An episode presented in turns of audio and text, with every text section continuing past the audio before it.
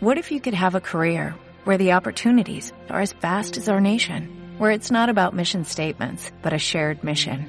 At U.S. Customs and Border Protection, we go beyond to protect more than borders, from ship to shore, air to ground, cities to local communities. CBP agents and officers are keeping people safe. Join U.S. Customs and Border Protection and go beyond for something far greater than yourself. Learn more at cbp.gov/careers. Hola, bienvenido o bienvenida a Conversaciones Emocionales.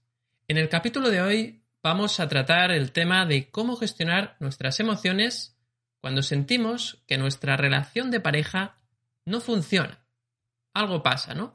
Puede ser una sensación de que ya hace tiempo que las cosas no andan bien, que no me siento satisfecho, no me siento satisfecha con algunas cosas, tengo algunas expectativas eh, puestas en la relación que parece que no se cumple y eso me hace sentir un malestar, ¿no? Esa sensación de que, bueno, las cosas no funcionan, las cosas no andan bien. Y es un tema que, pues, eh, yo creo que la mayoría de relaciones, pues, tienen altos y bajos, es totalmente, es frecuente, es algo muy frecuente.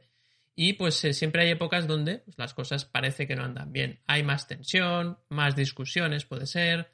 Quizás hay un tema concreto que genera conflicto que no se está tratando y entonces al no tratarse, ¿no? Es como un elefante que está en una, habitación y todo el mundo disimula, ¿no? Como si no estuviese.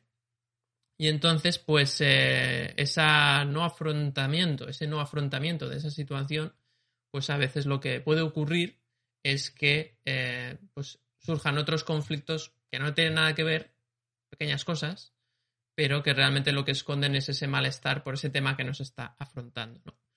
De todas formas, es un tema súper amplio, es un tema que daría para una lista de reproducción de, muchos subtemas que se podrían tratar. Pero bueno, vamos a enfocarlo de esta forma más genérica. Ya hemos hecho algunos capítulos eh, relacionados con el mundo de la pareja. No muchos, nos dicen que habéis hecho pocos. De hecho, vamos a, vamos a poner una lista de reproducción especial sobre temas de pareja y vamos a ponerla en, el, en la descripción de este capítulo. En, eh, tendréis esa lista de reproducción para que podáis ver otros capítulos relacionados y seguramente haremos alguno más. Así que, bueno, pues eh, empezamos. Hoy me gustaría empezar con, Juan Pedro. Eh, tema, tema de la pareja que hace días, ahora es verdad que hace días que no tratamos, ¿verdad? ¿Y qué pasa cuando uno tiene la sensación de que, de que no funciona, ¿no? De, de que algo no anda bien. Pues eh, el tema, como has dicho, da para mucho y... Pero, a ver, yo lo enfocaría desde un principio como cualquier otro eh, conflicto. Es decir, cuando hay relación mm, y, hay un entorno común, ¿no? Eh, pues el conflicto es, es normal que surja. En el sentido, entendiendo por conflicto, pues que uno quiere algo y, el otro quiere algo diferente. Conflicto no, estamos, de intereses. No estamos de acuerdo en, eh, en cómo hacer las cosas, ¿no? Pues normalmente. Entonces, claro, ahí es importante, eh, pues eh, como todo conflicto, es decir, ¿qué, postura tienes tú? O sea, ¿qué postura adoptamos? Porque si adoptamos la postura de el otro es culpable y yo, oye, es que a mí me está provocando un problema el doctor, o sea, pero yo... Yo, lo hago todo bien. Yo lo hago todo bien. Entonces, claro, la culpa solo la tiene el otro, pues claro, vamos a sufrir mucho más que si dices, bueno, a ver, ¿qué, qué parte de, de, mí, ¿no? ¿Qué parte tengo yo responsabilidad? Porque esto es algo que hemos insistido muchas veces. Eh, hay que dejar de hablar de culpa y hablar de responsabilidad, porque la culpa es una losa que pesa mucho y, y no te lleva a, ninguna parte, salvo que sea esa culpa, eh, digamos, saludable, entre comillas, de, decir, oye, he metido la pata, me he equivocado, eh, bueno, pues pido disculpas, trato de reparar en la medida de lo posible el daño que he hecho y sigo adelante y me olvido. ¿Vale? Otra cosa, la culpa está más que masticamos, ¿no? De decir, es que es mi por mi culpa está pasando esto o por la culpa del otro. En definitiva, da igual que sea por la nuestra que por la del otro, estamos masticando nosotros. Siempre te hace daño, ¿no? Claro. Entonces el, daño lo tenemos nosotros. Entonces hay que, hay que ver qué parte de responsabilidad es nuestra, qué parte de responsabilidad es del otro y a partir de ahí eh, pues bueno, pues hay que poner encima de la mesa las necesidades. A mí me gusta distinguir, cuando hay, hablamos de conflicto, distinguir entre lo que es el interés o la necesidad real y la postura. La postura es cómo queremos resolver eh, esa necesidad, o esa motivación o ese interés. Y, la postura a menudo es lo que entra en conflicto. pues no está conmigo el tiempo suficiente, pues yo quiero que me atienda así, pues yo quiero que me mire así, pues yo quiero que haga esto así, asá. Claro, y, el otro lo quiere hacer de otra manera. Y entonces es cuando, eh, bueno, pues surge más conflicto. Entonces ponerse de acuerdo en la forma de hacer las cosas sin haber resuelto primero o sin haber consensuado primero las necesidades reales, los intereses reales, es mucho más difícil y, genera mucho más roce y fricción que primero acordar, oye, estas son mis necesidades o mis intereses, pues que me escuches o que cuando yo hable pues eh, no me ataques o que no me critiques o que o que si lo haces lo hagas de esta manera, no sé, o yo quiero salir y hacer no sé qué actividad y me gusta hacer esto y cuáles son luego tus necesidades, claro. Entonces cuando ponemos encima las necesidades es cuando es más fácil decir, bueno, ya estamos de acuerdo en, en mis necesidades y en las tuyas, vale, estas son, ¿estamos de acuerdo? Sí, pues ahora, ¿cómo podemos resolverlas? ¿Qué hacemos para resolverlas? Y entonces es más fácil encontrarlo. El problema es cuando, bueno, pues a mí no me gustan los conflictos y yo no hablo del conflicto y, hago como dices tú, el elefante está el elefante ahí, pero no lo miramos, no, lo, no decimos nada, ¿no? Y, todo el mundo actúa como si nada. Entonces, claro, pues el elefante, mientras no abras la puerta y le invites a salir, no creo que se, no se vaya a ir. Incluso se queda a comer y sigue haciéndose grande y engordando. y, come, y no veas cómo comen los elefantes. Entonces, ese sería un poco el, punto de, de, vista, claro. Luego, a ver, luego hay que mirar para adentro, ¿no? Decimos siempre, luego hay que mirar para adentro, a ver si yo resulta que tengo unas creencias eh, derivadas de unas necesidades que no son eh, digamos, eh, reales, sino que son aprendidas en la infancia, pues lo típico, ¿no? Que se encarguen de mí, ¿no? O sea, yo pobrecito de mí, que se encarguen de mí. O yo encargarme de los demás. O, eh, pues bueno, pues que me aprecien, que me reconozcan, que me alaben, que me elogien, que me digan lo que tengo que hacer, que me digan si voy bien. Y, en definitiva, pues que me, me sigan tratando como un niño, ¿no? O una niña. Entonces, claro, esto eh, hay que revisarlo también, porque esto genera, es una fuente de problemas. Yo quiero que se encarguen de mí y que me digan lo que tengo que hacer y que los problemas me los resuelva mi pareja, pues entonces ya digo, oye, que aquí hay un problema, arréglamelo. ¿Qué hago? ¿Qué ropa me pongo? ¿Cómo me visto? ¿A dónde voy? ¿Te parece bien que vaya no sé dónde? ¿Qué hago? ¿Entro? ¿Salgo? Sería un perfil ¿no? Muy dependiente. entonces, claro, entonces si somos dependientes, tanto para que me digan lo que tengo que hacer como dependientes de soy yo el que tengo que decir lo que tiene que hacer el otro. Esto sí, esto no. Esto por ahí no, por aquí sí pues es, lo mismo, ¿no? Y además... tener el control incluso, ¿no? Claro, además suele ser complementario, ¿no? Cuando uno es dependiente de que me digan lo que tengo que hacer, normalmente el otro es dependiente de decir lo que tienes que hacer. Claro. Y, se, quejan, se, quejan los dos, pero, pero funciona, ¿no? Porque al que es dependiente de lo que le diga lo que tiene que hacer, llega un momento que se harta de que le diga lo que tiene que hacer aunque luego lo busca. luego lo, busca, es que claro, y, es un Y el otro, y el otro se cansa de decir siempre lo que tienes que hacer y dice, es que siempre te tengo que decir lo que tienes que hacer, que ya eres mayorcito. Pero si yo dejo de decirte lo que tienes que hacer, porque tú ya sabes, yo ya me siento inútil también. Muy bien. y ahora, qué, ahora qué hago, ahora qué hago yo si ya no le puedo decir lo que tiene que hacer. Claro, ¿qué función tengo ahora yo, no? ¿Por qué? Porque hemos depositado nuestra identidad en ese rol. Muy bien. En el de eh, ayudador o el de dependiente de ser ayudado, ¿no? Y claro, y ahí es donde entra este juego de roles, ¿no? Es cuando complica las, las situaciones. Entonces, la, bueno, luego hablaremos de qué podemos hacer, pero hay que poner conciencia, hay que darse cuenta. Hay, hay, al menos, primero hay que huir de, de, de culpabilizar. Muy bien es que tú, es que tú, no sé qué, no sé cuánto. Esto lo único que hace es eh, hacer más gordo el elefante. o llamar incluso a la manada. Y viene toda la manada allí, todos los elefantes. Entonces, a empezar por ahí un poco poner eh, conciencia. Lo que pasa es que es normal estar un tiempo eh, ciego, ¿no? Porque el ego es ciego. Bueno, o a veces no se quiere ver, ¿no? También. Sí, porque claro, cuando empiezas a ver, igual te asustas de que, claro, tú tienes tu parte de responsabilidad también. Entonces, cuando ponemos la, la responsabilidad solo en el otro, y tú empiezas a encender luces, ¿no? Que decimos, ¿no? Pues empiezas a poner luces y empiezas a ver y decir, uy, uy, uy, uy, que por aquí dentro hay telarañas, y, como dice Merced, ¿no? Ahí está la basura por sacar. pues entonces dice, uy, uy, uy, uy, y apagas la luz otra vez y dices, no, no, esto la culpa es del otro.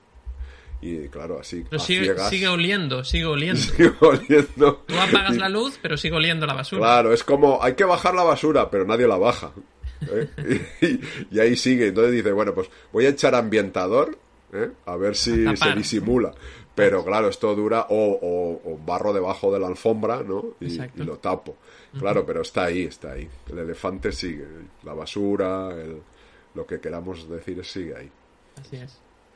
Qué bueno, Juan Pedro. Eh, muy bien este primer poco enfoque, ¿no? Para poner un poco pues los fundamentos ¿no? de este tema que queríamos tratar hoy. Y, yo coincido, ¿no? Plenamente, ¿no? Al final, creo que es un problema el, culpar al otro, sin duda.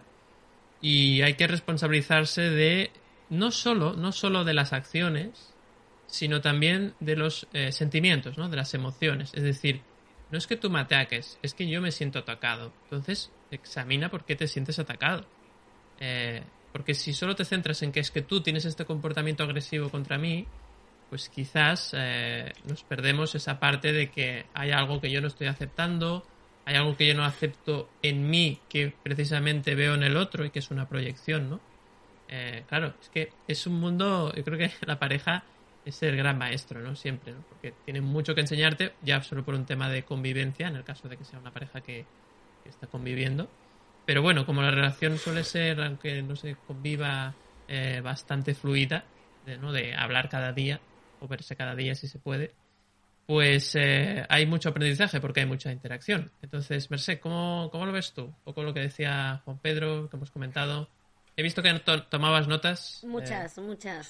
Vaya tema, vaya tema complicado, porque es que aparte, claro, hay tantas razones por las que puede no funcionar que la cosa puede tener arreglo o no, porque a veces se acaba, ¿no? Ahora cuando lo decíais, me estaba, me estaba imaginando a dos personas lanzándose la basura, mm, cada uno la, suya al otro, ¿no? diciendo, mira que eres sucio, ¿no? Mira que, mira que esto, mira que lo otro, ¿no? Esos reproches que es... Em, que uno se reprocha al otro y le está lanzando su, su basura en realidad, porque como tú decías, eh, David, no hay más gran espejo que el de la pareja.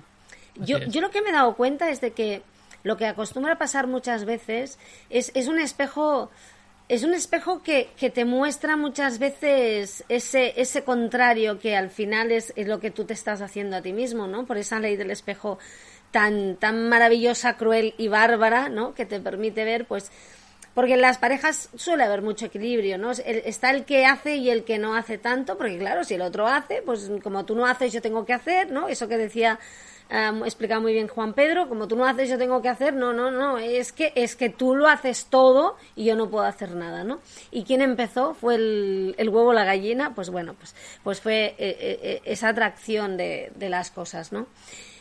estaba pensando en Antes poníais un ejemplo de eso de dependencia. Bueno, cuando, cuando pasas de que te compre los calzoncillos tu madre a que te los compre tu mujer, eh, es que has hecho un trasvase de roles y la cosa ahí pues no, no va a funcionar porque tu pareja es tu pareja, no, no es tu madre o tu padre o, puede ser al revés, ¿eh? Es, puede ser al revés. Este tipo de relaciones. Es muy común, sí. Es, hay, hay, hay mucha mamá haciendo de pareja. ¿no? Mamitis y, Bueno, hay mucho, perdón, lo he dicho mal, ¿eh? Hay mucha pareja haciendo de mamá, ¿no? Eh, sobre todo, a ver, en, también de papá, ¿eh? Pero, pero yo lo he visto más en, en mujeres, ¿no? Porque, bueno, porque mamá hace mucho de mamá y, a veces no nos deja ser adultos, ¿no? Y eso se va cronificando, ¿no? Y a la hora de buscar a alguien, pues dices, oh, que sea como mami, ¿no? Porque yo, o sea, yo no quiero perder el chollazo que tenía en casa, pero sí que quiero estar con esta persona. A ver. Es que, Merced, ahora me, me viene a la mente, ¿no? Que a veces lo que sucede es que si pasa muy poco tiempo desde que el, hombre sale de casa hasta que tiene pareja, eh, pues claro, como el, eh, esa persona no ha vivido sola, no se ha responsabilizado de su vida, ¿no? Y ha hecho un intercambio como muy rápido, ¿no? Entonces, eh, creo que eso a veces también puede ser un, problema. Pero no es, no es, algo que se pueda escoger. No, lo que pasa que se puede, a ver, tú te puedes responsabilizar de tu vida en pareja o no. Al final no es, no es lo que haces, es la mentalidad, ¿no? En todo esto es una mentalidad. Lo que pasa es que aquí hay muchos temas. Eh, yo pensaba en esa frase de se nos gastó el amor de tanto usarlo.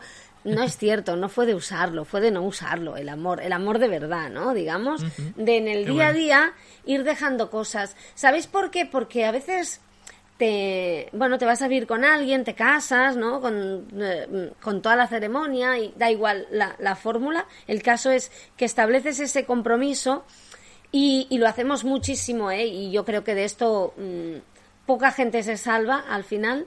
Eh, eh, porque estamos buscando un parche, ¿no? Porque salimos a la calle a buscar un parche que es que queremos que alguien nos dé lo que nosotros mm, no, no, nos damos, queremos que alguien vea en nosotros lo que nosotros no somos capaces de ver, ¿no? Y es aquello de, bueno, eh, te he encontrado a ti, yo me sentía nada y tú me has dicho que soy todo. Bueno, y qué bonito, ¿no? Que está muy bien que tu pareja te diga que eres todo. El problema es que luego evolucionas y, y como tú estás necesitando que esa persona te vea todo para sentir que tú eres todo, la vida que es muy sabia y tiene un sentido humor que ríete tú de, de todos eh, los chistes que has, que has escuchado, em, lo que hace es que te lo deje de dar para que a la fuerza te des cuenta de que estabas buscando en el sitio equivocado, ¿no? Que lo, que lo que tú esperas recibir de esa persona te lo tienes que dar tú, te lo tienes que proporcionar tú.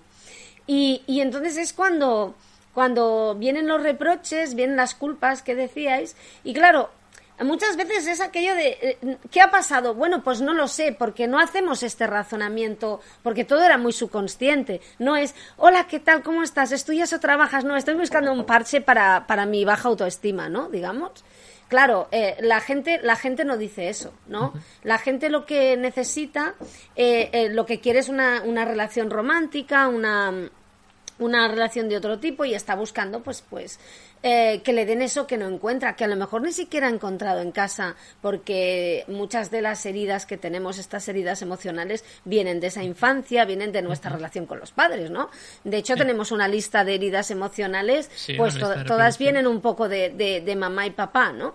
Digamos, eh, con la mejor intención, ¿eh? Que, levante la mano quien no ha hecho, quien no ha provocado en su papel de mamá o papá una herida emocional a otro, ¿no? Todos lo acabamos haciendo, porque somos humanos. No, buscamos eh, culpables en eso. Al final las heridas surgen y uno lo que tiene que hacer es tratar de curarlas o sanarlas. Sí. No, no buscar No, no, no, porque, porque no tiene sentido, ¿no? en la pareja tampoco. ¿Qué pasa? Que, claro, llega un momento en el que, como todo esto es inconsciente, la, la verdadera comunicación, la verdad, es sentarse y decir, mira, hola, perdona, eh, no funciona porque es que yo me casé contigo, te quiero mucho, tal, evidentemente hay un cariño, hay una atracción, pero yo realmente por lo que me casé contigo es porque me llamabas princesa y a mí nadie en la puñetera vida me había tratado de esa forma.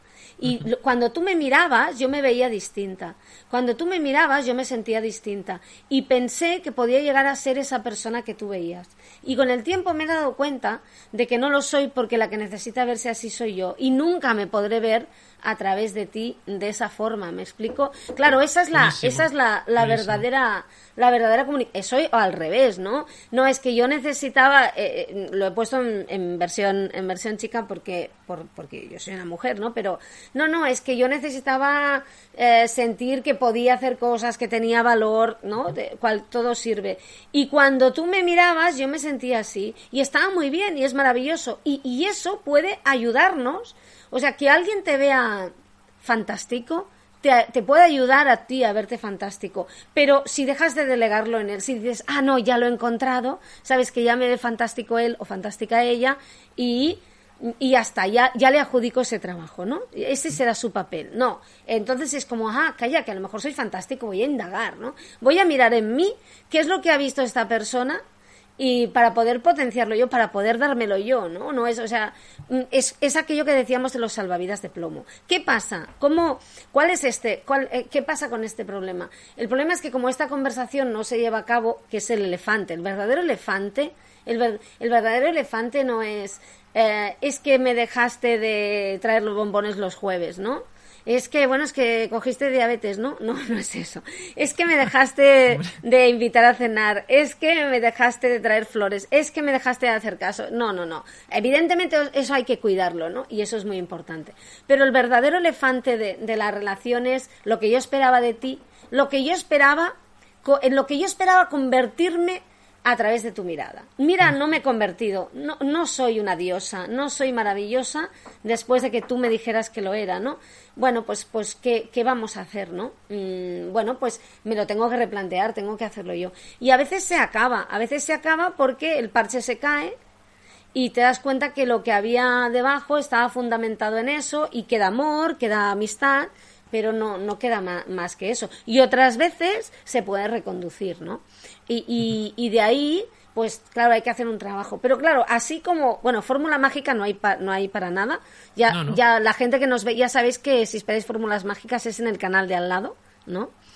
El otro día me hizo mucha gracia porque estaba revisando vídeos en YouTube y había uno que decía, si te insultan, contéstalo esto y le vas a humillar y dejar hecho cao, ¿no? Papilla. Yo pensaba, qué bien, inteligencia emocional no es esto, ¿no? no, no sería, no sería. No sería, ¿no? Porque lo que se trata es mirar en ti y aprender a vivir libre sin necesitar eh, que los demás... cambien.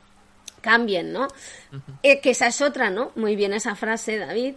Eh, no va a cambiar no va a cambiar, si esta es tu expectativa, no va a cambiar y todo lo que inviertas, ya te lo digo ahora, ya te lo digo ahora, ni, bueno, pero de ninguna forma tienes que cambiar tú, ¿no? Y a mí, esto para acabar, ¿no? A mí me ha pasado trabajar con personas, acompañar a personas, y esto creo que lo que dije un día, ¿no? Hay veces que me dice, es que me dice esto, esto y esto, ¿no?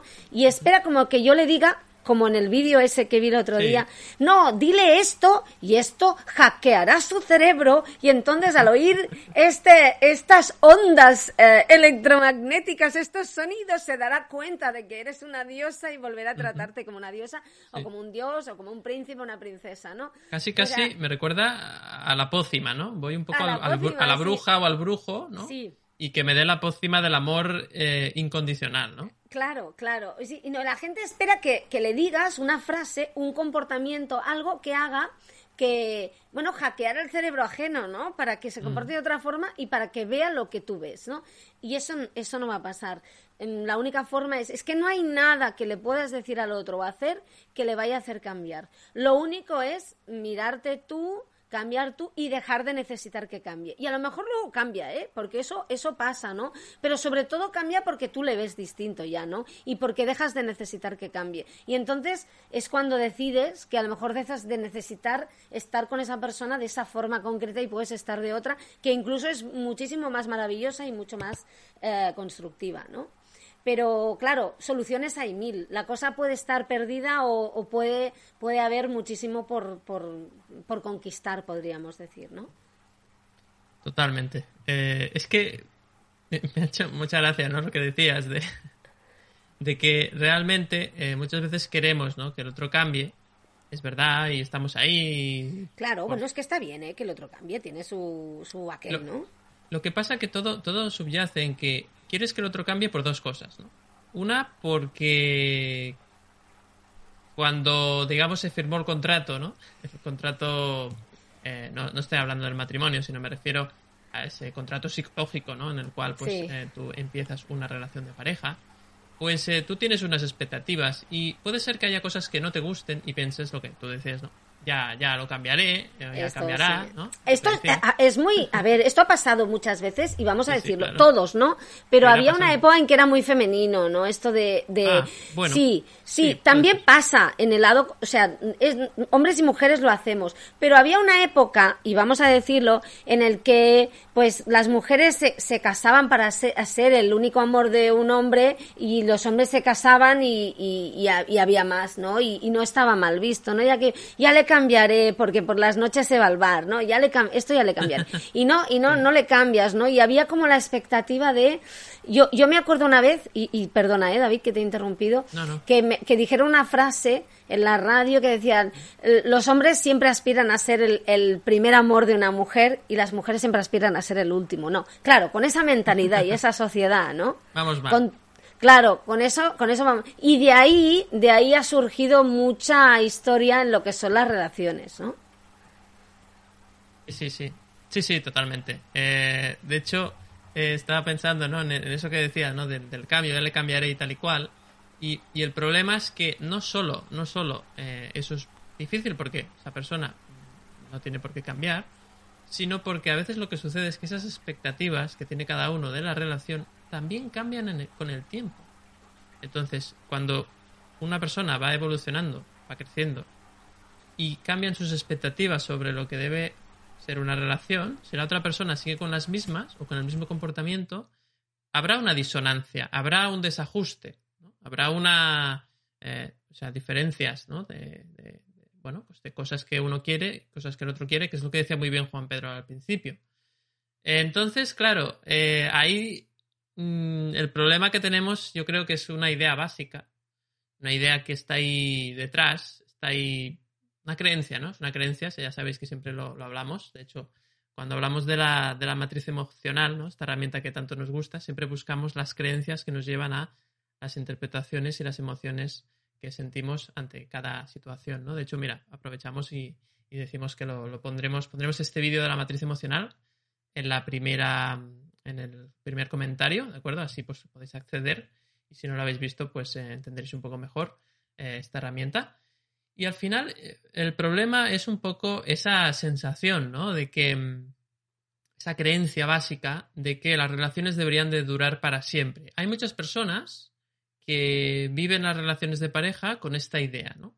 De que las relaciones deberían de durar para siempre. Y eso, pues es algo que en realidad puede doler mucho, puede hacer mucho daño, porque las personas pueden vivir con esa necesidad y entonces cualquier cosa que amenaza la continuidad de esa relación supone un estrés, supone un peligro, supone un, una alarma, ¿no? Y entonces eh, vivir así una relación pues lleva conflicto asegurado, ¿no? Porque siempre estás pendiente, ¿no? De hecho hicimos un capítulo, ¿no? En el que hablábamos sobre los celos, ¿no? Eh, que es un tema en el cual, pues claro, imagínate, ¿no? Si estás siempre pendiente, ay, es que a ver, no me cumple las expectativas, el elefante, el otro, eh, ¿no? O sea, se juntan muchas cosas en una relación y al final, si tú tienes ese miedo atroz a perder la relación, eh, pues la verdad es que sufres mucho. Es, es, es, como el plato de sufrimiento, un plato infinito de sufrimiento, ¿no? Te vas a hartar de sufrimiento porque no hay otra, es que no hay otra, no hay otra salida, ¿no? Entonces, eh, bueno, pues esa creencia yo creo que, es más sano o yo recomiendo ¿no? una, creencia un poquito más abierta, ¿no? Una creencia en el cual pues eh, sea que una relación puede durar el tiempo que dure, tiene que durar el tiempo que puede durar. ¿Puede durar toda la vida? Sí, sí, claro que sí, pero puede no hacerlo y no pasa nada y no es ningún drama, ¿no? Es decir, esto es un poco como el trabajo, ¿no? Eh, en el trabajo, pues a veces eh, trabajas en una empresa toda la vida, es cierto que cada vez menos, y a veces no. Y entonces, pues es, un cambio, ¿no? Es un cambio en este caso. Eh, entonces, pues yo creo que, verlo así te da más paz, ¿no? Eso no significa que, que, ya vayas con, o sea, que empieces una relación y digas, bueno, a ver cuándo, cuánto dura, ¿no? No, ¿no? no que estés pendiente de eso, pero sí que estés abierto a la posibilidad de que si las cosas no, pues no funcionan, ¿no? Como dice el, título de este capítulo, pues se pueda dejar la relación, incluso dejarla de forma sana, ¿no? De hecho hay un capítulo, ¿no? Capítulo 49 creo que es, eh, que es uno de los más vistos también, que hablamos de cómo dejar una relación que no funciona y, cómo dejarla de forma emocionalmente inteligente, ¿no? Sin que haya eh, conflictos, aunque eso también hay que apuntar que no siempre depende de ti, ¿no? Porque si la otra persona se quiere enfadar, no tienes nada que hacer pero sí que tú puedes dejarlo de forma sana o con una, con una paz y tranquilidad, ¿no? Puedes dejar una relación con, más paz. A todo esto, quería comentar, a ver qué os parece esta idea, ¿no? Eh, que seguramente el título de este capítulo está equivocado, ¿no? Justamente ahora hablaba de ello. Y es que las relaciones de pareja no pueden no funcionar. ¿Qué significa esto? Pues que todas las relaciones de pareja funcionan porque cumplen su función. Ese es el punto. Es decir, cumplen su función. Cada relación de pareja cumple su función y dura lo que tiene que durar. Desde ese punto de vista, todas las relaciones son perfectas. Ahora te puede parecer, no, pero no, porque la mía no funciona. Claro, cuando hablamos de no funciona, normalmente nos referimos a que no ocurre lo que yo querría, que yo, o sea, que esta relación no está ocurriendo o que la otra persona no se está comportando como yo quiero que se comporte. Y a eso le llamamos que la relación no funciona. Pero en realidad la relación funciona porque cumple su función y esa función ¿cuál es? Esa función es siempre, para mí, es ver en el otro lo que no te atreves a ver en ti mismo, lo decía muy bien Mercé, comentaba muy bien ahora, y yo creo que es eso, ¿no? Es decir, la pareja nos hace de espejo, nos hace de maestro. Muchas veces una, una persona llega a tu vida para que tú te des cuenta de cosas que sería imposible que vieras por ti mismo si estuvieses eh, solo, ¿no? Si estuvieses soltero, soltera, sin pareja. Entonces, eh, la pareja tiene esa función porque, bueno, pues eh, es, algo, en principio, ¿no? La relación es algo muy íntimo y entonces ahí, pues las vulnerabilidades, tus propias vulnerabilidades salen a la luz con mucha facilidad. Y, eso, pues, genera a veces eh, intranquilidad, genera tensión y no, a veces no es agradable, ¿no? Pero creo que, es muy interesante el, el, ver, el darte cuenta que todas tus parejas te han enseñado algo y quizás mm, la lección no la has aprendido bien en el sentido que eh, lo que creíste aprender de esa relación no es exactamente lo que tú piensas, ¿no? ¿Y eso por qué lo digo? Porque hay muchas personas que tuvieron una relación hace tiempo y siguen ahí con, el odio, con la rabia, ¿no? Es que mi ex me hizo esto, me hizo lo otro, tal. Y quizás eh, lo que no ven es que el aprendizaje no es cuando una persona no te hace mucho caso, cuidado porque te va a, ser infiel, por ejemplo, ¿no?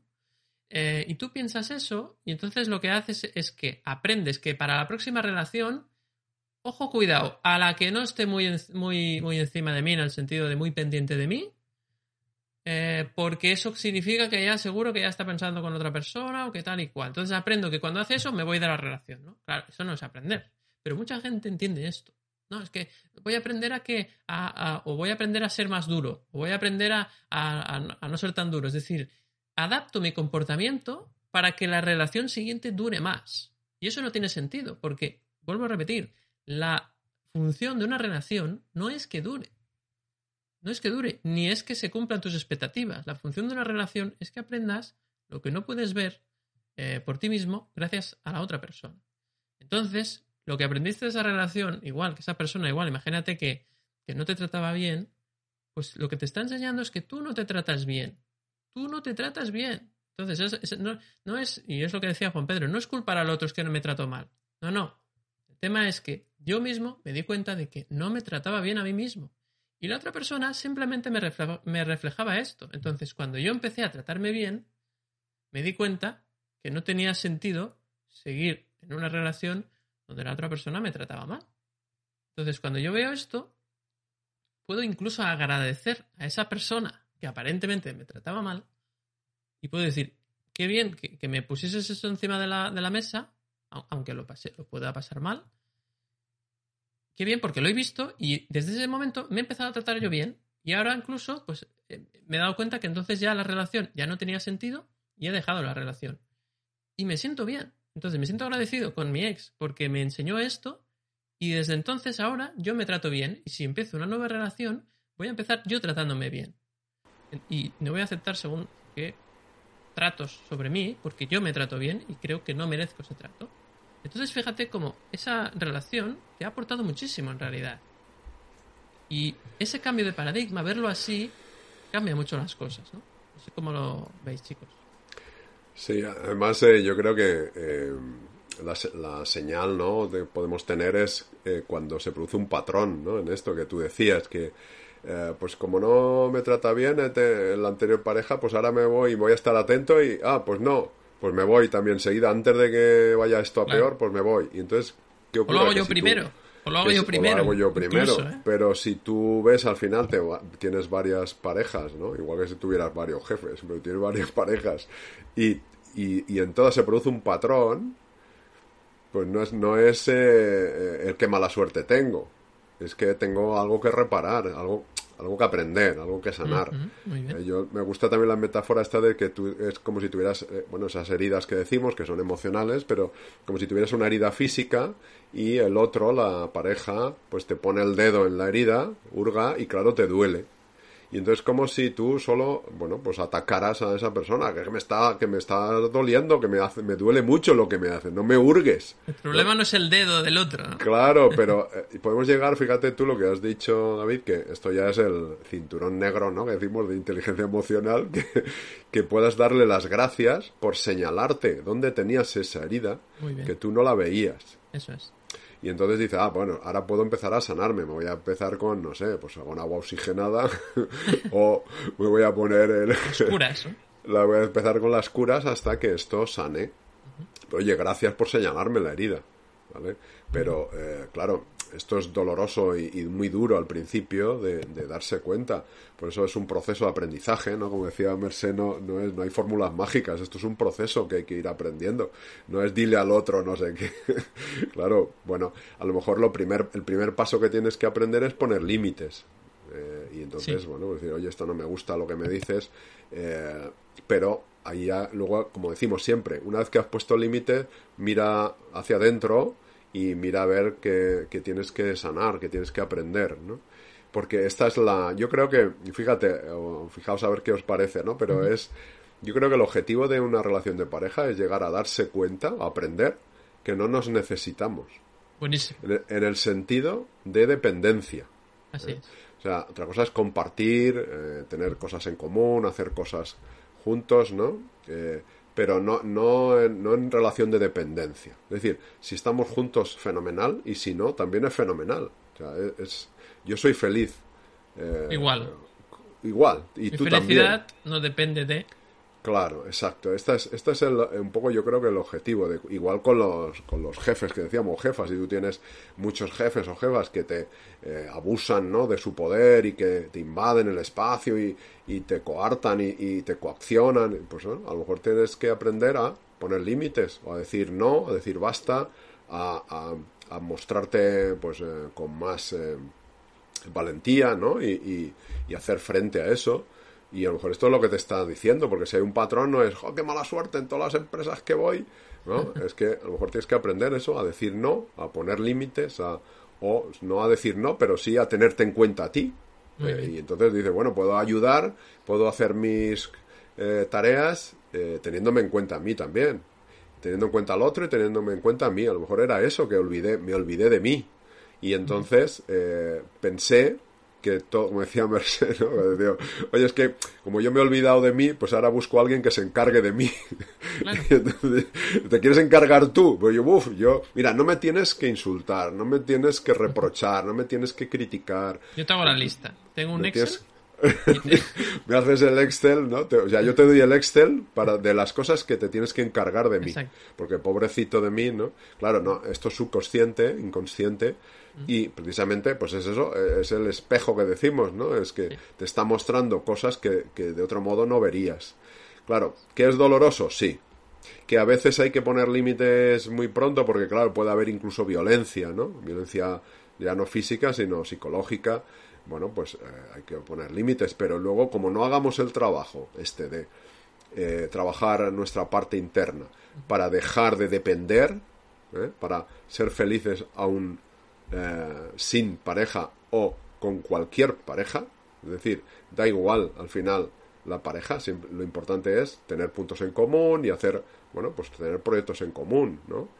Eh, y hacer cosas que te gusten en común y también tener cada uno su lado espacio, eh, espacio personal para hacer también tus, tus cosas, lo que a ti te guste, ir con tus amigos o, o desarrollar tus pasiones. O, desarrollar tus aficiones, tus pasiones, tu tribu, ¿no? Que no tiene por qué ser la misma tribu, pero al final tener puntos en común. Y, pero yo, insisto, creo que la clave está en darte cuenta, aprender que no necesitas al otro. En el sentido de dependencia. De dependencia. Eh, luego ya compartir y hacer cosas juntos, pues está genial, ¿no? Eh, si tienes esos puntos en común. Pero yo no sé dónde escuchaba el otro día que la, la, clave era un poco saber de que tenías que hacer este trabajo, era darte cuenta cuando, bueno, cuando el elefante se ha hecho tan grande que no tienes ganas de volver a casa, decía. Cuando tú no tienes ganas de ir a casa, de volver a casa por lo que te vas a encontrar, es cuando ya está la cosa... Es un síntoma de alarma. Se ha acabado, está, está muy, muy terminado el, el tema. Y luego a Joan Garriga, que sabéis que me encanta porque es el, eh, bueno, el autor de la ¿Dónde están las monedas? ¿no? Sí, la buena eh, pareja. Decía, el otro día decía así, que hace pues, los temas esto de pareja, decía que algunos matrimonios, jugando un poco con las palabras, como nos gusta tanto jugar con las palabras, ¿no? Pues él decía, en vez de matrimonios, decía martirmonios martirmonio. y entonces hay veces que eso que parece martirmonio en vez de un matrimonio. Y, claro, la, la, clave está en este aprendizaje, ¿no? Poner límites, ver las necesidades, pero sobre todo el aprendizaje personal. Porque me hacía mucha gracia cuando decía Mercedes, esto es verdad, ¿no? Que decía, oye, pues ya, ya le cambiaré yo, o va a cambiar, o, o incluso voy a cambiar, ¿no? También perdóname que, que cambiaré. Pero claro, si es inconsciente, es un tema inconsciente, no hay inteligencia emocional, no hay conciencia, y aquí ya hay que empezar a encender luces. Ya tienes que empezar a encender la luz de la conciencia. Es decir, mira, es reconocer, estamos a oscuras, no vemos nada, y este paso, como da igual quien quiera guiar al otro sin encender la luz, nos vamos todos por, el, por la ventana, por el balcón abajo. Porque como un ciego guía al otro, ya sabes dónde va. Da igual que sea uno u otro. El precipicio. dice, hay que primero vamos a encender la luz para empezar a ver al elefante. Pero ojo que el elefante está dentro. dentro de casa y dentro de nosotros. o sea, llevas el elefante dentro de ti. Entonces, enciende la luz y empieza a mirar y cuando empiezas a ver, anda, que empieza a ver la trompa, empieza a ver las patas, el elefante, entonces dice, bueno, aquí cada uno tiene su elefante y vamos a ir, eh, pues eso, vamos a tratar de tener luces. Es lo que a mí me gusta decir, tener luces. Inteligencia emocional es tener luces. Encender la luz, empezar a ver cada uno lo suyo, su propio elefante, y decir, bueno, pues vamos a empezar a trabajar esto. Es esto, a ver, pero no lo veamos como algo negativo, decir, oh, tengo basura, tengo un elefante, pues anda que tú, pues tú tienes más. Pues ya, pues anda que tú tienes basura. Porque entonces ya, ya hemos entrado otra vez, ya hemos apagado la luz. No tiene sentido, claro. O sea, hemos encendido la luz, vemos la basura y apagamos la luz y decimos, anda, pues tú anda que tú... ¿eh? No, no, enciende la luz y quédate mirando lo tuyo. Y cada uno que se mire su, su propio aprendizaje y lo bonito, lo bonito es decir, bueno, y además vamos a hacer este camino en pareja si, si nos apetece. Es decir, vamos a crecer cada uno mirando lo suyo. Oye, ¿cómo vas con lo tuyo? Eh? Es como, ¿cómo vas con tu basura? pues, pues me cuesta, ¿eh? Me cuesta, pero bueno, ahí estoy trabajando. Y ya cada uno, eh, oye, así es como va uno creciendo, como va uno aprendiendo y ya decir, mira, yo creo que el día que lleguemos a decirnos explícitamente, ¿sabes qué?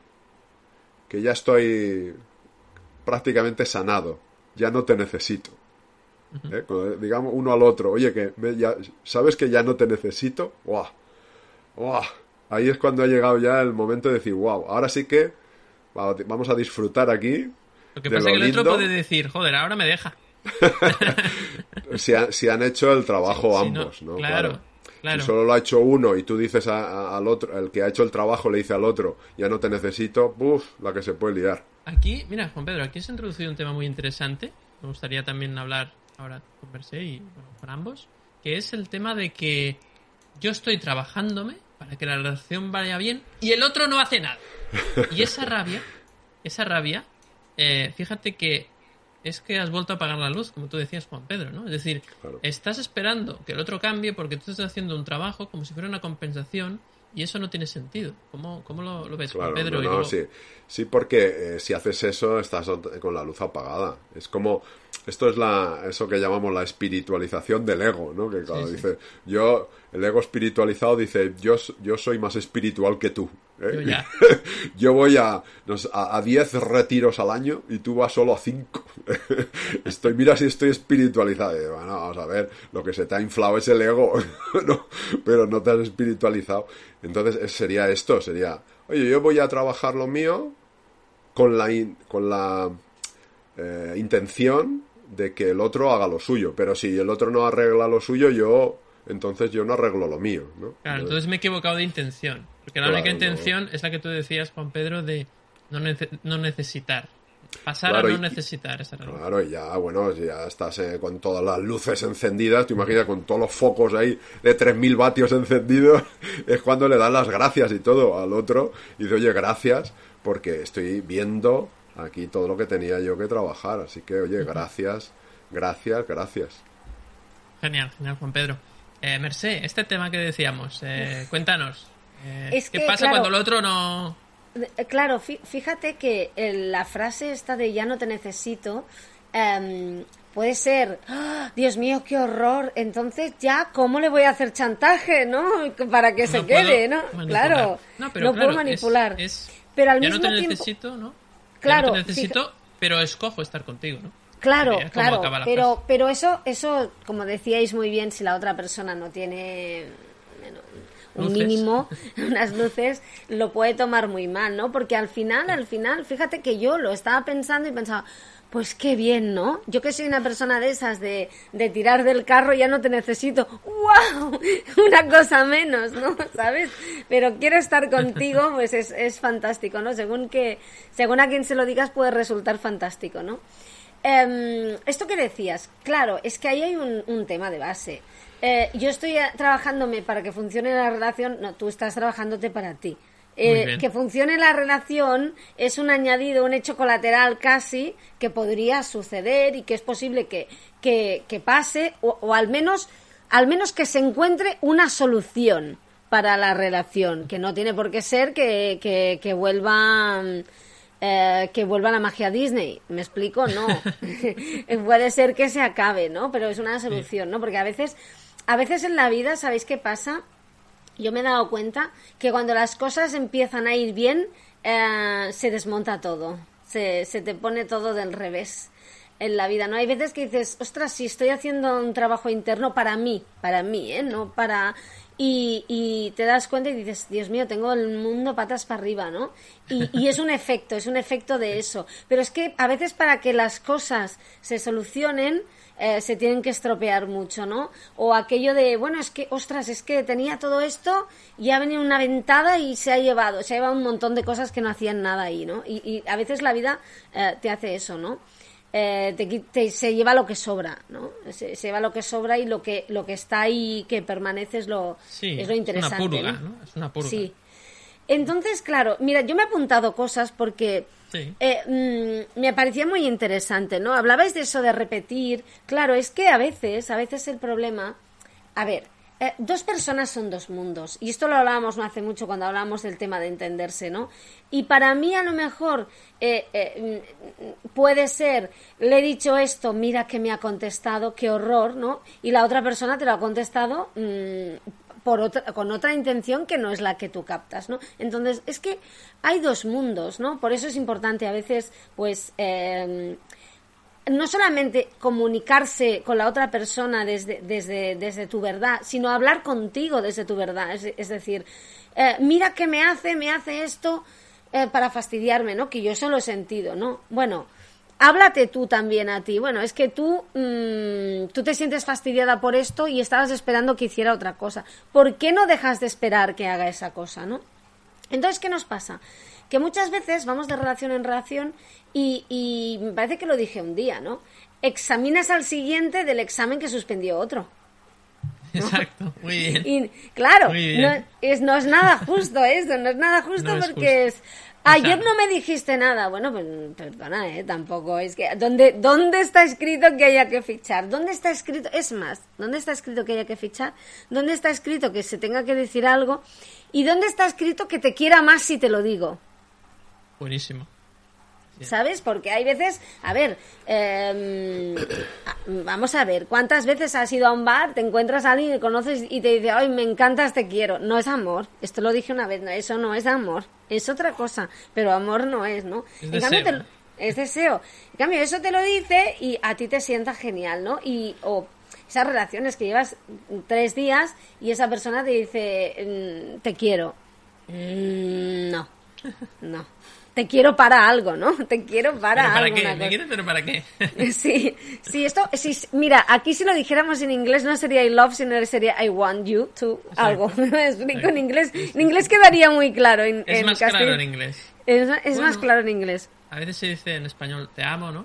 Eh, sí, pero queda. Yo, creo que el, amo sería como más profundo, ¿no? Te amo es como más Sí, el, te quiero, pero lo utilizamos, lo utilizamos aquí, aquí en España utilizamos el te quiero para el te amo, ¿no? En realidad el te quiero es, es como te quiero para, para que cuelgues unos cuadros en casa.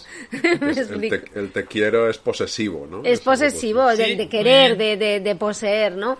Claro, entonces, ¿qué pasa? Y habéis dicho una cosa muy importante. El tema está en que a veces en una relación y no solamente de pareja. A mí, a mí esto es una cosa que me ha pasado muchísimo y el otro día lo hablaba con una amiga en el tema de la amistad. Me ha pasado mucho, ¿no? Eh, evolucionas, tú evolucionas si estás haciendo un trabajo interior. Si la otra persona que está a tu lado, sea amigo, sea amiga, sea, sea pareja, no está haciendo ese trabajo que tiene todo su derecho, porque a lo mejor lo hace aquí a un tiempo o no, da igual, ¿eh? cada uno tiene su camino, es posible que lo que os unió haya cambiado eh, porque, bueno, eh, primero porque a lo mejor tú buscaste a esa persona como parche para algo o esa persona te buscó como parche para algo y tú ya no quieras ser parche de nadie o no necesites un parche, ¿no? Ya no te necesito, ¿no? Y, y si eso era lo único, eh, bueno, mm, ¿qué pasa? Que tú entonces eres otra persona y otra persona a lo mejor quiere estar con otra persona. Es, eso, eso pasa, ¿no? Te apetece estar con otra persona, ¿no? Eh, y luego, a mí en el tema de la amistad me ha pasado muchísimo, ¿no? Que em, no, sé si os ha pasado a vosotros, ¿no? Me acuerdo una vez un, amigo que me contaba, una, un, buen amigo al que no he visto nunca en persona, le conozco por redes y hemos hablado muchísimo, que él me decía que, que hubo un día eh, que bueno, él eh, fue cambiando, fue haciendo ese trabajo interior dice, y, llevaba como unas semanas sin ver a, unas semanas sin ver a mis amigos, dice, y un día quedamos en el bar de siempre y empezamos a hacer lo mismo de siempre, criticar al mundo, ¿no? Criticar, mira este, mira el otro, no sé qué, vaya, vaya, perdón, se puede decir mierda, ¿no? Sí. No, lo has dicho. Vale. No, qué, asco, que no sé qué, que mierdecilla la vida, que no sé cuántos. ¿no? Y yo me senté ahí con ellos eh, mm, empezamos a tomar cervezas, que no, no es que digo esté mal, pero yo ya me tomé solo una y ellos se, tomaron cuatro y empezaron a criticar y yo pensé, no, no, no, si, si hay mucho por hacer, si no, si no va de esto, ¿no? Y en ese momento se dio cuenta de que, de que no, de que ya, dice, les quise mucho, les hubiera abrazado, les hubiera dicho, no va de esto, me he dado cuenta que no va de esto, y, y, y, me dijo, supe que era la última vez que estaba allí, porque él, yo allí ya no hacía nada, porque yo ya no quería quejarme, ¿no? Ya no encajaba en, ese ya no encajaba, ¿no? Claro, y claro, es que si tú lo que tienes en común con esas personas, cosa que es fantástico porque como tú decías antes, David, esa relación estaba ahí para quejarte un rato hasta que ya no puedes quejarte más y darte cuenta que ya no quieres quejarte, ¿no? Te estaba haciendo de espejo. Eh, y entonces, eh, y, y, él lo supo, ¿no? Y dice, oye, les quiero un montón, entrañables, pero yo no puedo estar con personas que se quejan porque me hacen volver atrás, ¿no? Y, y eso pasa, a, a, mí me ha pasado, ¿no? Yo, yo el otro día lo hablaba con esta amiga, que es una persona a la que, bueno, pues hace un tiempo que, que conozco, pero tampoco muchos años, le pensaba, bueno, es que a mí cuando me pasa algo, miro la lista de personas a las que quiero comentárselo mm, para, para conocer su opinión, para que me den ayuda, y no tiene nada que ver con la lista de personas a las que se lo hubiera dicho hace cuatro años, ¿no? No tiene nada que ver. Pero es que yo no soy la misma persona de hace cuatro años, ¿no? Y eso nos cuesta mucho porque es doloroso, es doloroso ir dejando... Y hay personas que te acompañan mucho tiempo en tu vida porque, bueno, por, por nuestra evolución y hay personas que menos, ¿no? Y es doloroso ir, ir, ir dejando porque también es importante darte cuenta, yo creo que esto es, eh, tiene que ver con la culpa, ¿no? Hay, hay que perdonar, ¿no? Hay que perdonar. A mí, a mí un día me gustaría hacer, hacer un capítulo sobre el perdón, porque cuando yo hablo de eso hay mucha gente que se me enfada en redes. Eh, pero el otro día... No, no, han perdonado, ¿no? No han perdonado, ¿no? el otro día leí una imagen sobre el perdón que yo creo que os va a gustar, que es aquello de ¿por qué hay que perdonar? No, tal, no. Ese perdón que nos han dicho de venga, abrazaos y daos un beso. Es que me ha quitado el tren. No, date, no sé qué, venga, ¿no? Y tú ahí le das un beso a ese niño horrible de cinco años que te quería quitar el tren mm, porque su madre y tu madre os están mirando y están diciendo que tenéis que llevaros bien. Venga, ¿no? Eh, y nos dicen que eso es el perdón, ¿no? Y el perdón es como muy bien decía Juan Pedro, que tiene mucho que ver en eso de la relación, descubrir que, no necesitas que el otro sea de una forma, ni que te vea de una forma concreta, ni que te trate de una forma concreta, y si, oye, y no volver a verle si te ha tratado mal, ¿eh? O sea, perdonarse no es, no es continuar, ¿no? Y me gustó mucho una imagen del perdón, que el perdonar a otro es perdonarte a ti y te libera, porque mientras no perdonas, es como si metieras a la otra persona en una cárcel pero tú haces de carcelero y tienes que custodiarle las 24 horas.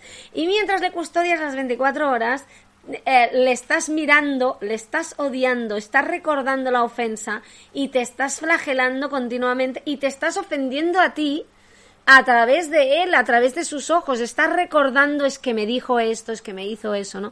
Entonces, ¿qué mejor que decir, mira, toma la llave, ni te abro yo porque no soy nadie. ¿sabes? Yo también me equivoco. Te abres tú, yo me voy, tú te vas.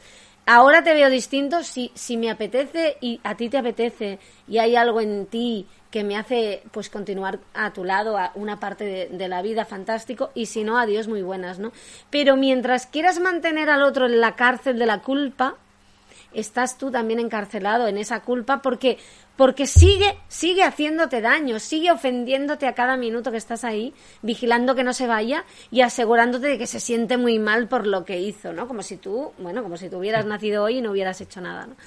Entonces, esto es importante, cerrar esto, ¿no? Porque nos cuesta mucho cerrar ciclos. A mí la primera, ¿eh? Y yo creo que, es importante darse cuenta de, y se puede cerrar ciclo y continuar con esa persona, de otra forma o de la misma como pareja, pero, pero entonces sería importante ya como tip, ¿no? Hablar, pero hablar de verdad, ¿no? Pero sobre todo, hablar con la pareja y hablar contigo. Hablar contigo mismo, esa es la parte más importante, ¿no? Porque, o sea, verte el elefante, como decíais, y, y, y hablar del elefante de verdad, no del elefante es que me trata de esta forma, que sí, esto está muy bien hablarlo, no, no me gusta que me trates así, porque me hace sentir de esta forma, oye, y si te trata mal, adiós, cárcel, aquello que decimos, por favor, ¿eh? Pero mientras culpas al otro, Em, de que ha metido un elefante en casa, no estás viendo que tú también has metido un elefante en casa. Y entonces te separas y te llevas tu elefante y te vas a otro piso y metes ahí al elefante esperando a que venga otro con su elefante, ¿no? Claro. Em, no, y, hay, gente que con tantas relaciones que ha tenido podría montar un zoo tranquilamente. Claro, tranquilamente, es verdad. o una reserva. Una reserva, un zoo no reserva. A mí me gusta que estén en libertad porque me encantan los animales, ¿no?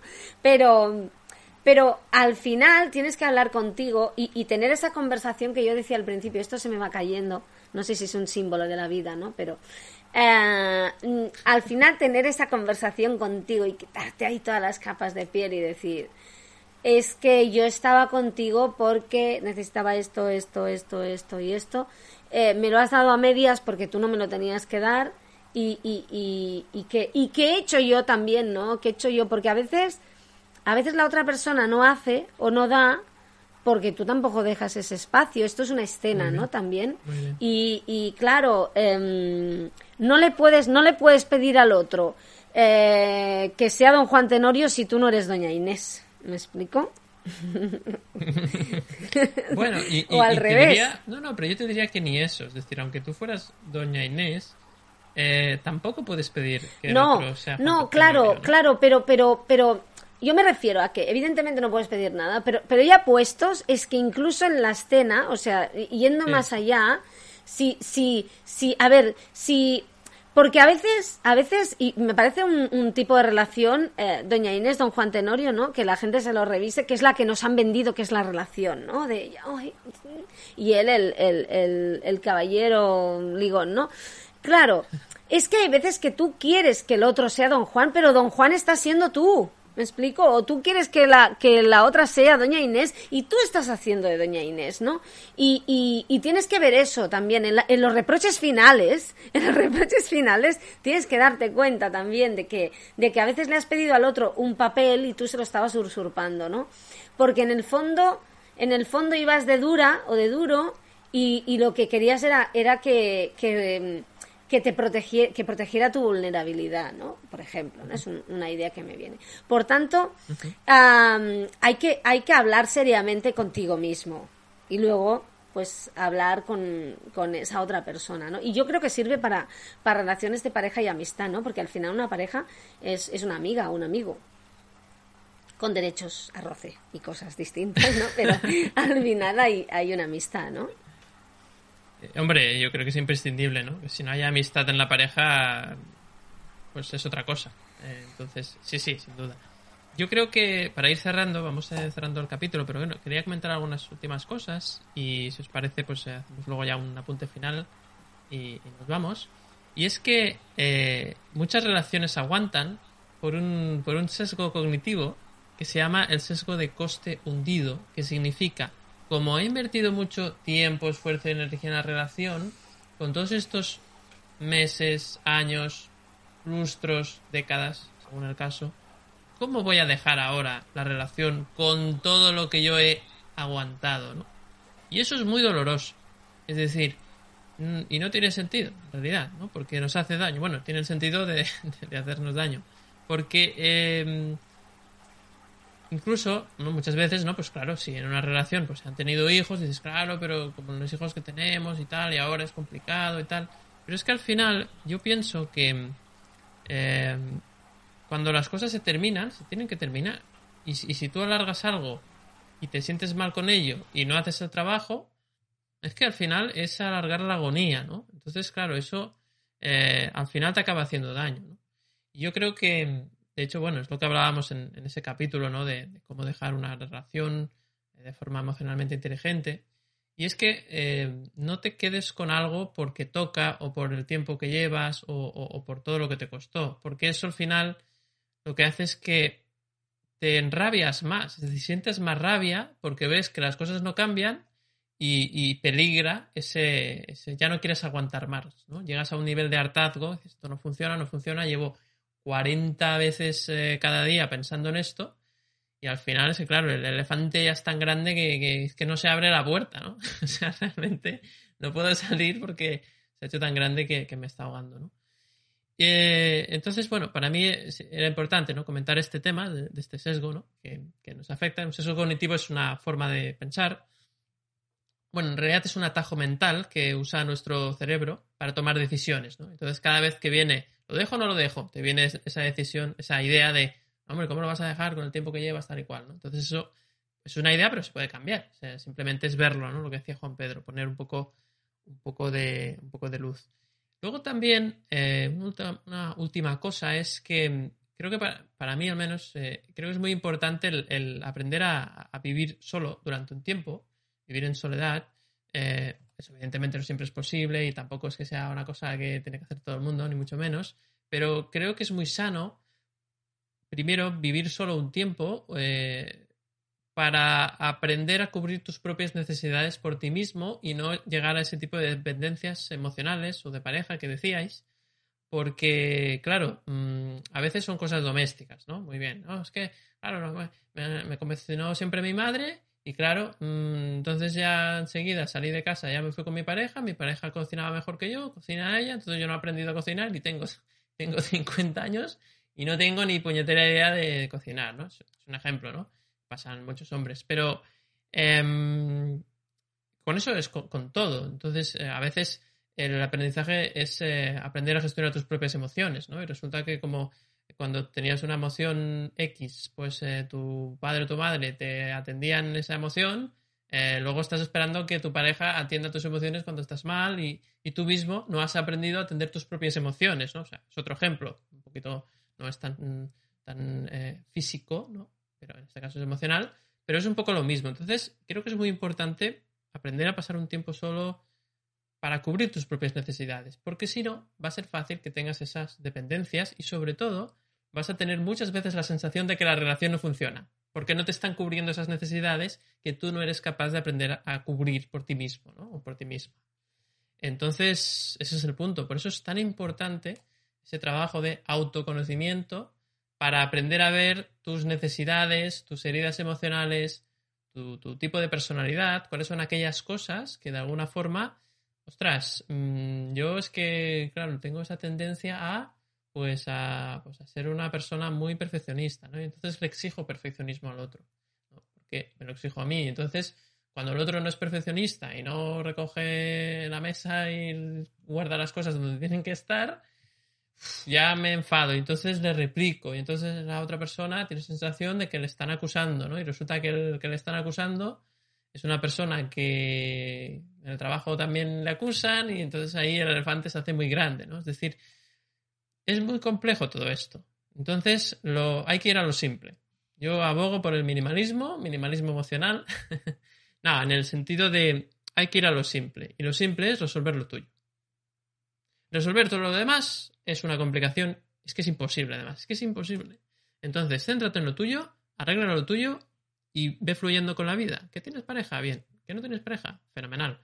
Siempre pasa, bueno, esto ya es una creencia personal, pero yo creo que siempre pasa lo que tiene que ocurrir para que tú hagas lo que has venido a hacer aquí, en esta vida. Entonces, em, bueno, simplemente experimentalo, vive el presente, ¿no? O sea, estoy muy de acuerdo con esa frase de, de vivir el presente y sobre todo, aquí también hay otro punto, ya termino, que es em, cuidado con el pasado cuidado con los recuerdos, ¿no? Lo decía recientemente en un capítulo Juan Pedro. Los, recuerdos los, los construimos nosotros, los construye nuestro cerebro. Entonces, claro, esos recuerdos, aquello que me hiciste, cómo me hiciste sentir aquella vez, ese tipo de, de, mochila que acumulas de cosas del pasado, es que llevas 15 años diciéndome que, que no frego el suelo bien, ¿no? ese tipo de cosas, ¿no? De hecho, tenemos un capítulo también que fue el octavo, recuerdo, el capítulo número 8, que es eh, conflictos relacionados con las tareas domésticas. Muy interesante también, si lo queréis ver. Eh, igual teníamos que hacer un, ¿no? Lo hicimos hace casi tres años, así que igual tendríamos que hacer una, una segunda parte, ¿no? Pero, pero es tremendo cómo eh, muchas veces no queremos salir de la, del bucle porque no queremos que el otro se salga con la suya, o no, o no, no perdonamos, lo que decía Merced, no perdonamos, ¿no?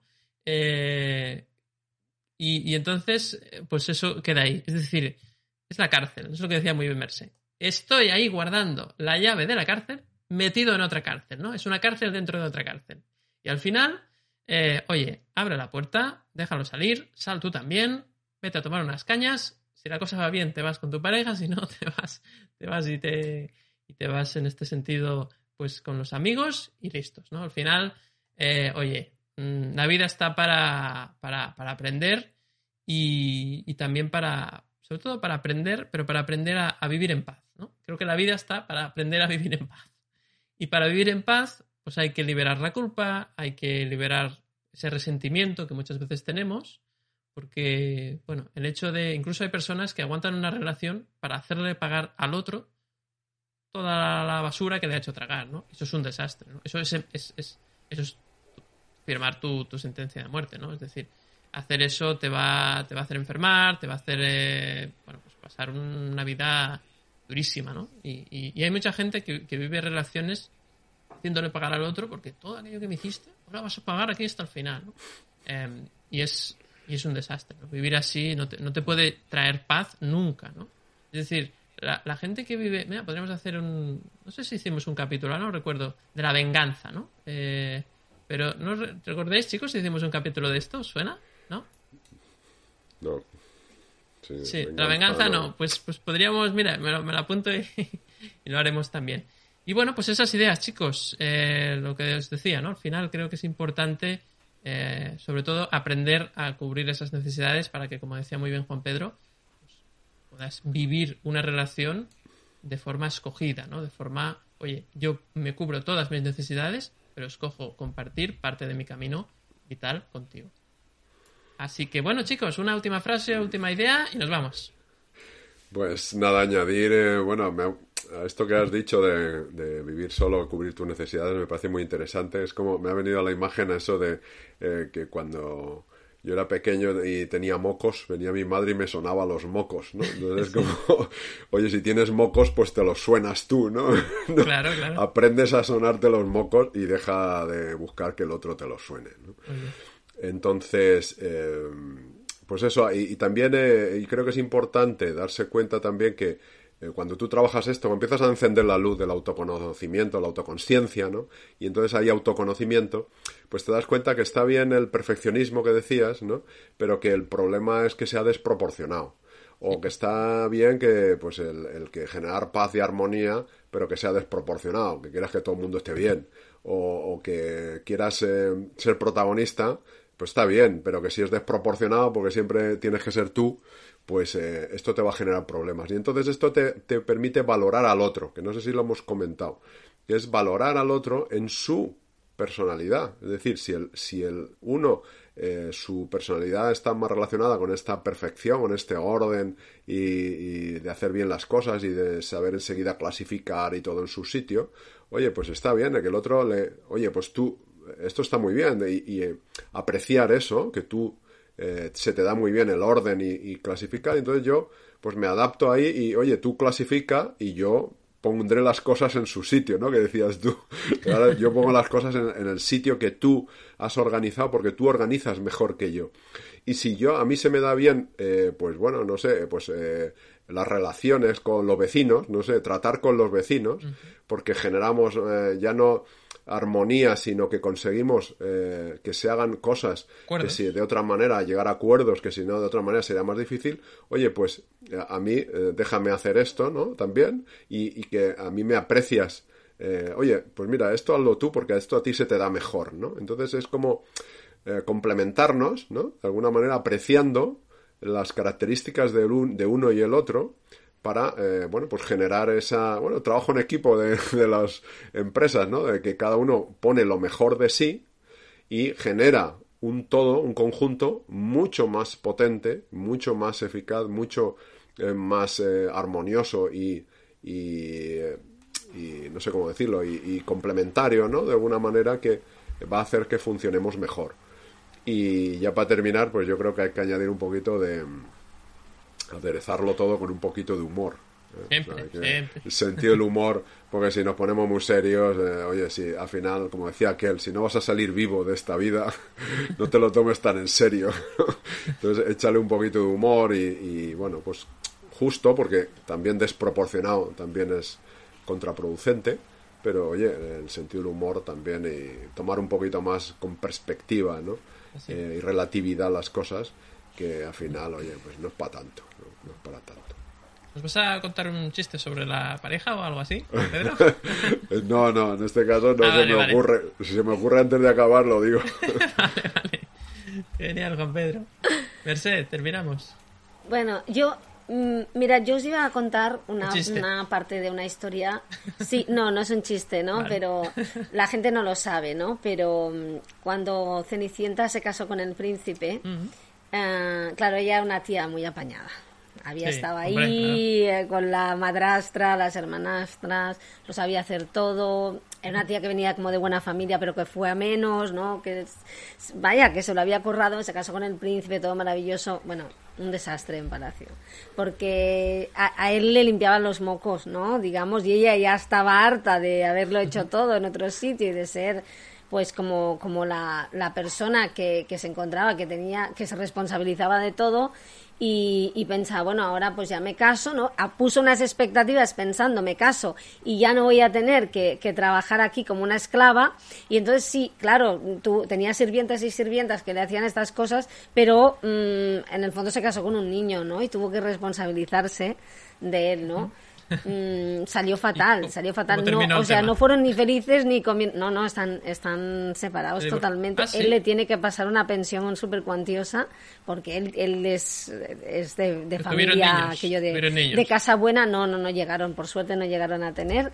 Ahora él está mm, por el mundo viajando porque, porque ah. tiene pasta y ella está con otro. Ella está con otro porque ¿Ah, es una tía muy apañada, o sea, sí, sí. O sea, no, quería deciros que, que nos venden esa historia, ¿no? Ha cambiado el cuento. Ha cambiado mucho el cuento. La segunda parte del cuento, eh, en la segunda parte del cuento ella se libera de verdad, ¿no? Totalmente. No, no, pero fijaos aquello de esas historias, ¿no? La parte divertida de que es ella, o sea, ¿cómo eran esos cuentos, no? Eh, que, los cuentos de las historias de Disney vienen de cuentos anteriores ya, ¿eh? ¿Cómo es? No, bueno, pues ella Mm, sufre en la vida, tal, lo pasa muy mal y él antes decía la sacó del arroyo, ¿no? ¿Os acordáis de, una expresión de hace mil años, ¿no? No es de mi época, ¿eh? No es de mi época, pero, pero se decía. Y, y bien, él viene a salvarla y le pone el piso, digamos, y se casa con ella y la hace una mujer honrada y todas esas frases típicas y tópicas que queráis decir, Es muy machista, ¿no? es muy machista. Es, y, es como a ella se le soluciona la vida porque encontró al príncipe azul, ¿no? Digamos. Y, y, a lo mejor se convirtió en esclava sin saberlo de, de esa idea, ¿no? Por tanto, mm, eh, a veces para, para, para liberarnos, y no solamente, no solamente en el tema de pareja, sino en general, pues, eh, bueno, a veces no. Para liberarnos tenemos que renunciar a ese esquema de, ese esquema de pensamiento que nos mantiene atados, ¿no? O como, me gusta mucho esa frase de, de Hipócrates, que dice, antes de curar a un hombre, asegúrate de que está dispuesto a renunciar a lo que le enfermó. ¿No? Así es. Sí, pues es un poco lo mismo y es lo que queremos. No, queremos, no queremos soltar ese esquema que, que, nos, que nos genera el conflicto, que nos enferma, ¿no? Y, mm, claro, eh, mientras no hagamos eso, no se puede solucionar. Por eso que renunciemos a, a esos esquemas antiguos, ¿no? Que es un poco la solución para todo. ¿eh? Así es, liberémonos de esas viejas creencias. Eh, pues totalmente, Merced, totalmente de acuerdo. Gracias eh, a ambos por, por esta conversación. yo siempre me lo paso bien, es, es, un placer. Y chicos, pues ahora sí, yo creo que es momento de irnos. Siempre decimos, si te ha gustado el capítulo, dale un like, déjanos un comentario y, te, y así pues seguimos con el debate. Eh, suscríbete al canal si no te has suscrito, tanto en el canal de YouTube como si nos escuchas a través de las plataformas de podcast en Spotify, en Evox y también en Apple Podcast. Y como siempre, en los últimos eh, capítulos, pues dejamos otro vídeo, otro capítulo que puede ser interesante repasar. Eh, lo dejaremos aquí en el, solo en el caso, eso sí, del canal de YouTube. Dejaremos por aquí el vídeo de cómo gestionar emocionalmente una, una, bueno, cuando quieres dejar a tu pareja, ¿no? Cuando has decidido que, mira, pues todo ha ido como ha ido, pero creo que ahora es el momento de dejar esta relación y de una forma emocionalmente inteligente, no de una forma brusca y, y dolorosa. Así que te dejamos el capítulo por aquí. Y amigos y amigas, nos vemos como siempre el próximo miércoles en el siguiente capítulo. Un abrazo.